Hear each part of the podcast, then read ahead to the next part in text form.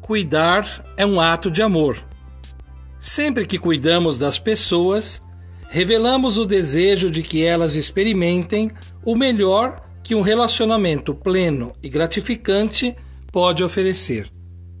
Quando não compartilhamos o que somos, nem o que realmente podemos oferecer, gentileza, respeito e solicitude, simplesmente tratamos bem os outros. Isso não é cuidado, é um gesto de educação. Cuidar requer empatia. É uma partilha de tempo, atenção e amor. Para a construção de uma convivência harmoniosa e pacífica, não basta sabermos falar bem.